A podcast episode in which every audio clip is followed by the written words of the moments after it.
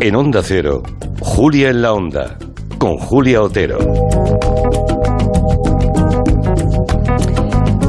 Pues ahora imaginen que están ustedes durmiendo tranquilamente en su residencia, en su casa de verano, y que le despiertan unos individuos con los rostros cubiertos, armados, que le maniatan, que le hacen abrir su caja fuerte, que le quitan las tarjetas de crédito, que le sacan a golpes, claro, los códigos PIN para llevarse esas tarjetas y operar con ellas. Bueno, pues toda esta pesadilla se hizo realidad una noche de verano del 2020, en plena pandemia, y fue en Estepona. Afortunadamente, hace unas semanas la justicia ha condenado a los tres responsables de lo que fue una noche de pesadilla, de tortura para unas cuantas personas. Los condenados formaban un grupo criminal que desde luego tenían todo atado y no dejaban nada al azar. Eh, de eso nos hablan hoy Manu Marlasca y Luis Rendueles. Buenas tardes a los dos. ¿Qué tal? Buenas tardes. Hoy los dos desde casa, porque Madrid está intransitable, ¿eh? eh con esto de la cumbre de la OTAN. COVID persistente. la cumbre de la OTAN y el COVID persistente. No, eso no es COVID persistente, eso también son el tráfico que tenéis con eh, la cumbre de la OTAN en Madrid, ¿no?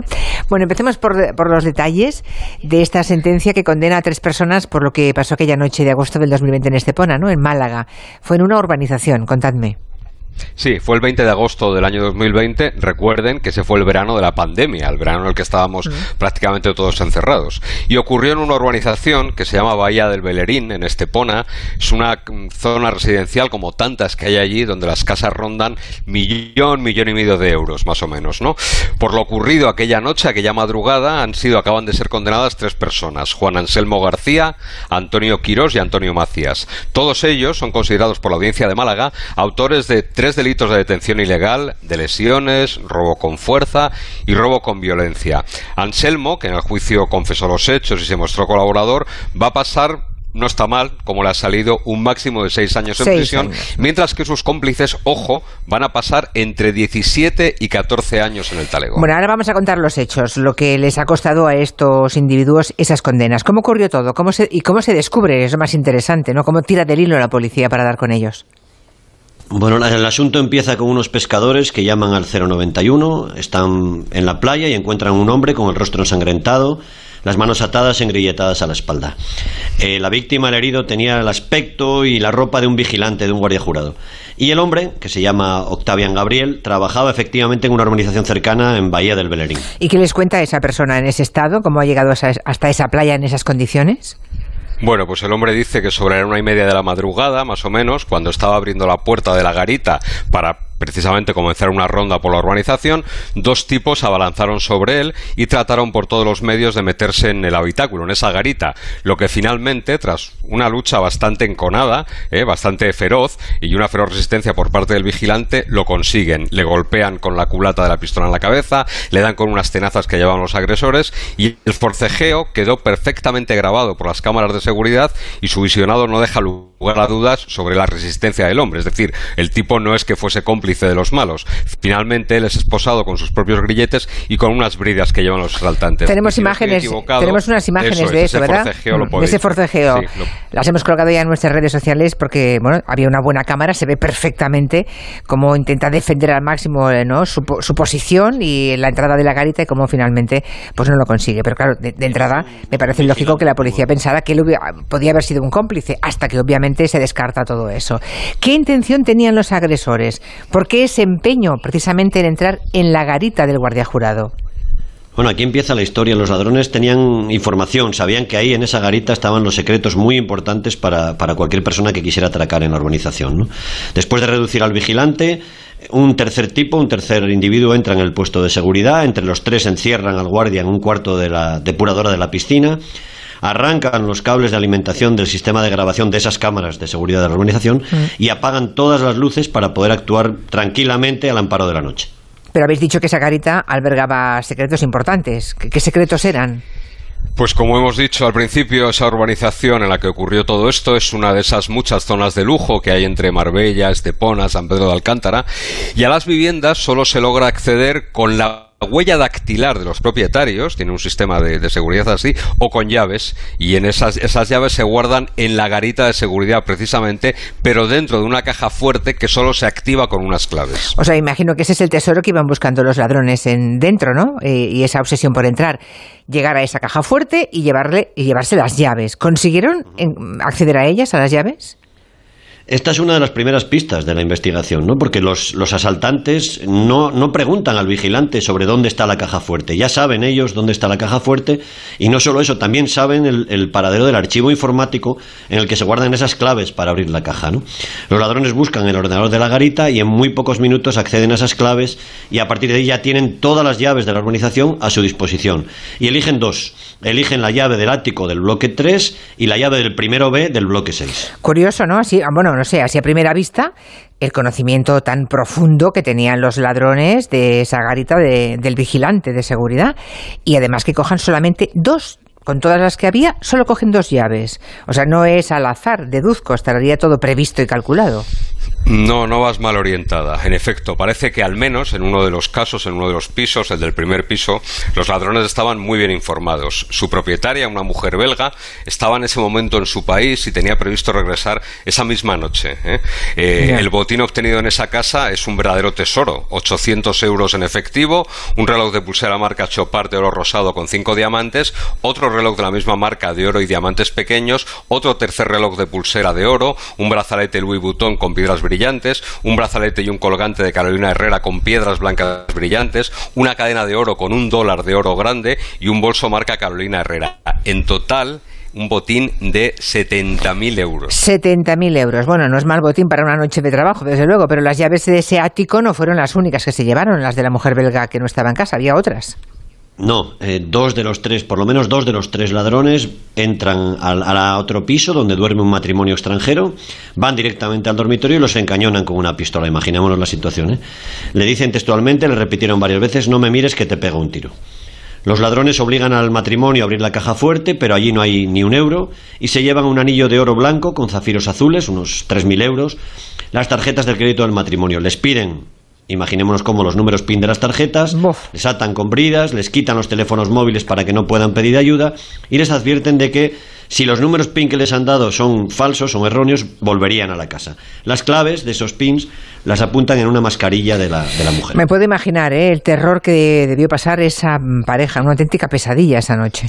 Pues mira, tanto miedo, tanto terror, que cuando lograron zafarse de las bridas, que lograron deshacerse de ellas, se escondieron en el tejado del inmueble, junto a las máquinas de, climatización del edificio, por si volvían. Allí pasaron varias horas hasta que la policía los encontró a la mañana siguiente aterrorizados. Ellos dos y el vigilante que fue atendido por esos pescadores, cuando logró escapar del cuarto de la depuradora, precisamente fueron los tres principales testigos con los que la Brigada de Policía Judicial de Estepona, un grupo mm. con bastante abolengo, Bolengo, con bastante ración Bolengo en, dentro de la policía, con esos mimbres comenzaron la operación Emare. Bueno, ¿y cómo empieza la operación? ¿Con qué mimbres cuentan los investigadores? De entrada, aquellos señores, los ladrones sabían demasiado de la garita. Exacto. El vigilante queda descartado, no era como el vigilante de Sterkoplovich que estaba que estaba con chavalo, este no, este, este no. Los tres ladrones llevan aquí los rostros cubiertos, los testigos sí dan cierta descripción de su estatura, de su complexión y todos dicen que eran españoles por la forma de hablar, por el acento. Además, el conocimiento que tenían, lo que tú acabas de decir, ¿no? el conocimiento que tenían de los sistemas de seguridad de la organización, de la garita, hace pensar a la policía que podían ser gente que conociera el sector y que conociera esa zona residencial. La mujer a la que roban las tarjetas llama al banco inmediatamente, y aquí es un consejo para cualquiera que sufra esto, llamar inmediatamente al banco para ver si se usan en las primeras horas del atraco. Y eso fue la primera gran pista, el primer ganario. O sea, los ladrones habían sacado dinero esa misma noche ya, esa misma madrugada. Y fue una imprudencia eso, desde luego, como vamos a ver.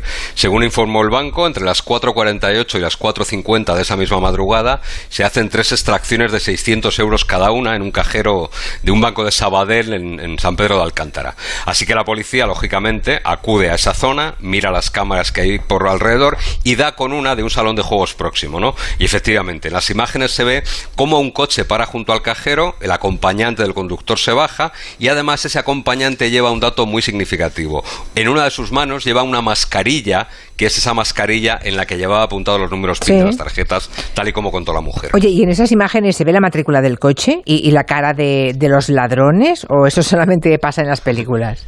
Eso sería demasiado ya, ¿no? La realidad suele ser más complicada para los policías. Es cierto que esas imágenes dan juego, y ahora lo, explicamos. El conductor del coche se parece mucho a uno de los asaltantes que se ven en las imágenes de la garita, y el que baja al cajero a sacar el dinero, aunque lleva otra ropa, se parece a otro de los ladrones, por complexión. Pero lo más significativo y lo más útil de esas imágenes tiene que ver con el coche, con el coche en el que van al cajero. Ya, pero me acabas de decir que no se ve la matrícula del coche. Ya, pero un buen madero, un buen, un buen chapa, ¿eh? como se decía un buen antes, poli, sí. eh, un buen policía, esas imágenes son petróleo. Se distingue que el coche es un Hyundai Santa Fe con muchas cosas individualizadoras. La primera versión de este modelo, que fue vendido entre el año 99 y 2006, es decir, es un vehículo muy viejo, de color marrón claro, que es tono poco frecuente, en el capó tiene unas tomas de aire, que es un extra extraño, tiene en el techo la vaca original de la marca, pero además lleva una vaca adicional que ha instalado el usuario y además más el coche tiene los cristales traseros con un tintado muy oscurecido, así que te puedes imaginar o sea que, con eso era más que suficiente. O sea que el coche tenía un montón de pistas, ¿no? Eh, aunque por sí mismo, sin matrícula, sin titular, eh, el valor era relativo si no hubieran seguido tirando de algún hilo. No, aquí falta cruzar, efectivamente, claro. otra pieza del puzzle, ¿no? Los policías de la brigada de Estepona piden a la empresa de seguridad que daba servicio a la organización del asalto el listado de todos los trabajadores. Estaban seguros de que ese conocimiento tan profundo, tan intenso de los sistemas de seguridad se debía a que trabajaban o habían trabajado ahí. Y una vez que tienen ese listado de trabajadores, comprueban qué coche tiene cada trabajador. Y uno de los que habían trabajado en seguridad de esa organización tiene un coche igual que el que sale en las imágenes del cajero. Exactamente igual. Se llama Juan Anselmo García, es vigilante de la urbanización y tiene un Hyundai Santa Fe matriculado en el año 2002, un modelo viejo, tal y como el que aparece en esa grabación. Así que, lógicamente, los maderos se marchan a la casa del vigilante para verse ese coche en directo y para comprobar que efectivamente es el mismo. Lo siguiente que hace la policía es, bueno, ir a hacer una visita al que ya era sospechoso y que al acabar esa visita no es que fue sospechoso, no, es que se había caído con todo el equipo. Ya, ya porque lo, hizo muy mal. Eh, estuvo, estuvo flojete, sí. Ya, ya. No dio ninguna respuesta coherente. Primero dijo que no se acordaba, luego que le llamaron oh. para trabajar, que no fue, luego que tuvo una chica que había ligado con una chica inglesa que conoció en un bar pero no supo decir ni el teléfono de esa chica, ni el bar donde estuvo con ella, en fin, un desastre. Pero a la policía le va dejando carrete para que lleve a los otros cómplices. Ya. Y con esos dos compinches, supongo que tampoco se tarda demasiado en, localizar bueno, llevó su tiempo. ¿eh? Ah, eh esto fue en agosto y hasta diciembre no, no, no se cristalizó la, la, operación. La policía analizó las conexiones telefónicas del que para ellos ya era un sospechoso más que cualificado y ahí en esas llamadas y en los mensajes inmediatamente anteriores y posteriores a los hechos aparecen los otros dos detenidos, Antonio Quirós y Antonio Macías. El primero también es vigilante de seguridad y trabajó en otra organización con Anselmo y los dos además son grabados por la policía y esas grabaciones cuando ya los tienen vigilados y esas grabaciones se comparan con las del asalto y no dejan lugar a dudas. Hay rasgos muy individualizadores, como la oreja de uno de ellos, por ejemplo, o como los andares, además, ¿no? Pero es que además, y de forma sorprendente, uno de ellos, Antonio Macías, tenía en su casa todavía en el momento del registro, es decir, cuatro meses después, las zapatillas y la gorra con la que fue grabado el día de los hechos. Así que ya sabéis que afortunadamente los malos suelen ser pocos pavilados. Madre mía, pero vamos, que entonces eh, lo que parecía es lo que la poli consiguió demostrar. Que eran tres vigilantes de seguridad los que habían hecho. Dos de los tres. Dos de los tres, dos de los tres. Qué tremendo. Y castizos españoles, que siempre hablamos de bandas extranjeras. Sí, no, españoles, de aquí, sí. de, tierra adentro, que nadie crea, exacto. Que siempre los malos vienen de fuera. No. Tremenda la historia. En fin, el martes que viene más, gracias a los dos. Buenas tardes. Adiós. Adiós. Hasta aquí en Territorio Negro de hoy y ahora vamos